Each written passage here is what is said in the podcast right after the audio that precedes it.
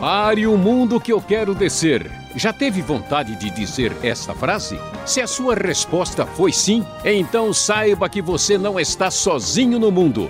Muitos ouvintes do Conversando com Luiz Saião enviaram suas dúvidas e questionamentos sobre problemas graves que enfrentamos em nossa sociedade e até mesmo dentro da igreja. Acompanhe, a partir de agora, as respostas.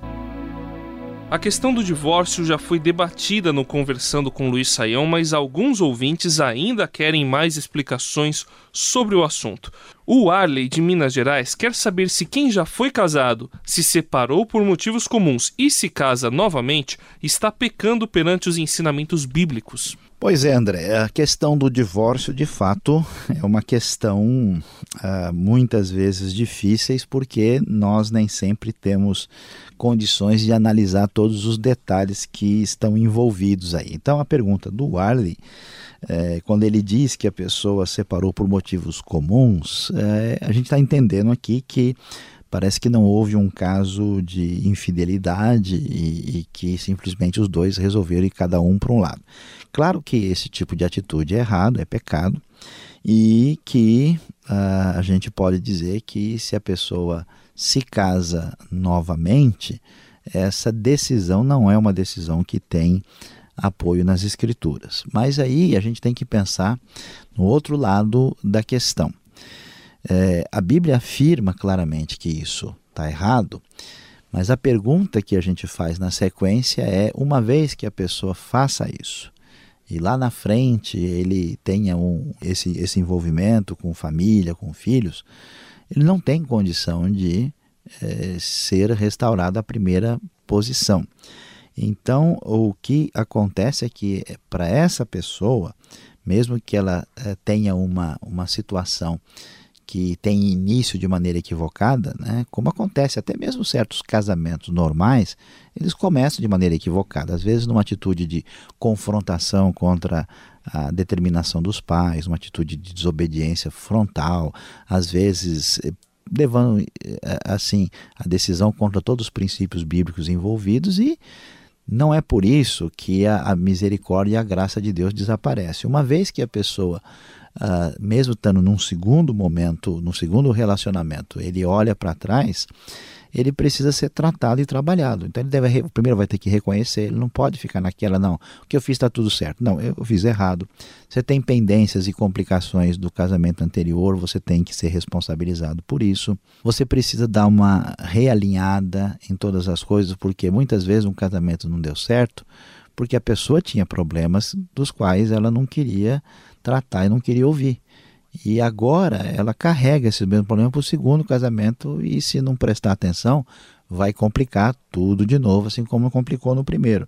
Então é necessário reavaliar essas coisas para que a pessoa não faça uma coisa complicada na segunda ocasião. Mas vamos deixar bem claro que qualquer separação, qualquer divórcio, sem motivo, por razões banais, não tem apoio na Escritura e que a pessoa está errada fazendo isso. Uma vez que ela entre num caminho desse, ela pode olhar, tentar é, fazer o possível para melhorar a sua situação, mas dificilmente ela estará livre é, de problemas é, sérios, entendendo que o motivo é banal mesmo. Ó, não está legal, então vamos cada um para um lado. O Bruno enviou sua pergunta por e-mail sobre o mesmo assunto. Em Lucas 16, versículo 18, diz claramente que quem se divorciar de sua mulher e se casar com outra estará cometendo adultério e assim os dois estarão em pecado. Ao mesmo tempo, o Bruno entende que divórcio é tão pecado quanto mentir, caluniar ou qualquer outro. Por isso, entende que há perdão caso haja arrependimento, de acordo com 1 João 1,7 e 2, 1 e 2, entre outros versículos e capítulos da Bíblia. E aí, professor, como ficamos? Podemos ou não podemos tolerar o divórcio? Nos dias de hoje parece que há tolerância nas igrejas quanto a isso, até pastores. Pois é, vamos tentar ajudar o Bruno aqui e mostrar a, como é que a gente lida com essa questão.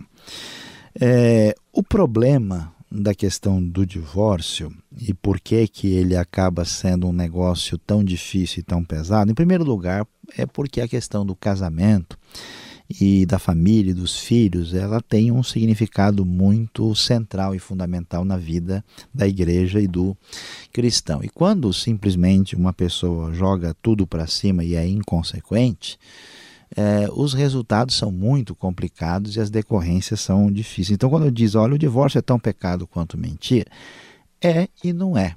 Né? É no sentido em que os dois são errados, os dois são pecados, os dois são questionados pela palavra de Deus, mas assim, as consequências, os resultados né, disso dentro da realidade da comunidade são muito mais dolorosos e difíceis de ser trabalhados e digeridos. Então, por exemplo, uma mulher ou um homem que abandona a sua família e parte para um relacionamento abandona os filhos, tal, vai ter toda uma situação muito complicada que é diferente, a mesma coisa. Eu posso odiar uma pessoa no coração ter raiva dessa pessoa, mas dar um tiro na cabeça da pessoa tem consequências muito superiores, muito maiores. Então, quando a gente entende isso, a gente vai ver a razão por que a coisa se torna tão complicada dentro da própria comunidade porque as feridas, os resultados, os problemas decorrentes são muito intensos.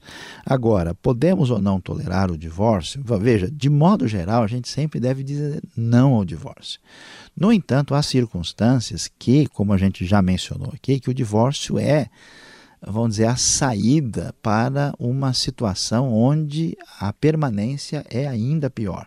No caso de alguém que vive, uma mulher vive com o marido que está prometendo matá-la, ele ficar com ela ela ficar com ele, melhor dizendo, é, é, é, é, perigo de morte. Quando alguém, por exemplo, tem uma vida promíscua e a pessoa corre o risco de pegar uma doença que ela vai morrer. Quando uma pessoa insiste em ter uma vida uh, promíscua e a pessoa, na verdade, vai conviver com alguém que é polígamo, que vive com quem aparece na frente.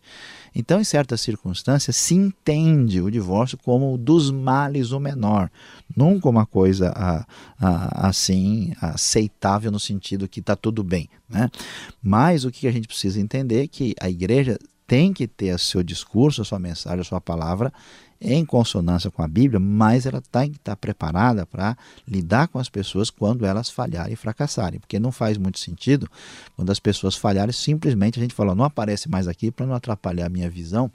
Essas pessoas continuam sendo seres humanos, pessoas que Deus ama e que a gente precisa fazer de tudo para que elas possam ser recuperadas e ficarem da melhor maneira possível na sua relação com Deus. Um marido adúltero deve ser perdoado quantas vezes for necessário ou existe um limite? E no caso de um agressor ou uma pessoa que pratique qualquer outro tipo de maldade? O professor até falou um pouco sobre isso na pergunta anterior, mas para definir, o perdão é infinito se há arrependimento? Bom, vamos lá.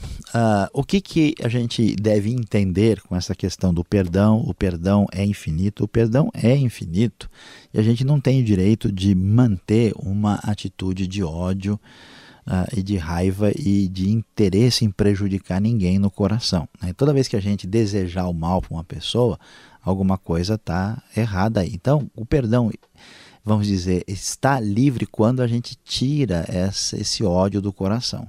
Agora, isso não significa que é, necessariamente uma coisa se confunde com a outra. Então, se você vive com um cônjuge, quer seja o marido ou a mulher, e a pessoa é, é, erra nessa área, e a pessoa persiste vivendo assim, você pode até não ter raiva da pessoa, não ter ódio e perdoar no seu coração, mas simplesmente essa convivência fica impossível. Claro que eh, somente a pessoa vai ter condições de estabelecer os limites. Né? É, como é que é isso? Né? Se a pessoa permanece vivendo assim e, e isso se delonga por muito tempo e a pessoa não abre mão ah, dessa atitude, vai chegar uma hora que vai se configurar que a pessoa tomou a decisão no seu coração de que ela quer viver dessa maneira. E aí a convivência muitas vezes se torna impossível porque simplesmente não dá para conviver. A pessoa pode muito bem perdoar, não ter raiva no coração e dizer: olha, não tenho condições de prosseguir numa convivência afetiva intensa com uma pessoa que tem uma vida desse jeito. Então, nesse caso, a gente deve entender como separar bem as coisas. Este foi o programa Conversando com Luiz Saião. Produção e apresentação André Castilho e Luiz Saião. Locução Beltrão. Realização Transmundial. Envie você também suas perguntas para conversando@transmundial.com.br ou escreva para a Caixa Postal 18.113, CEP 04626-970 São Paulo, capital. E até o próximo programa.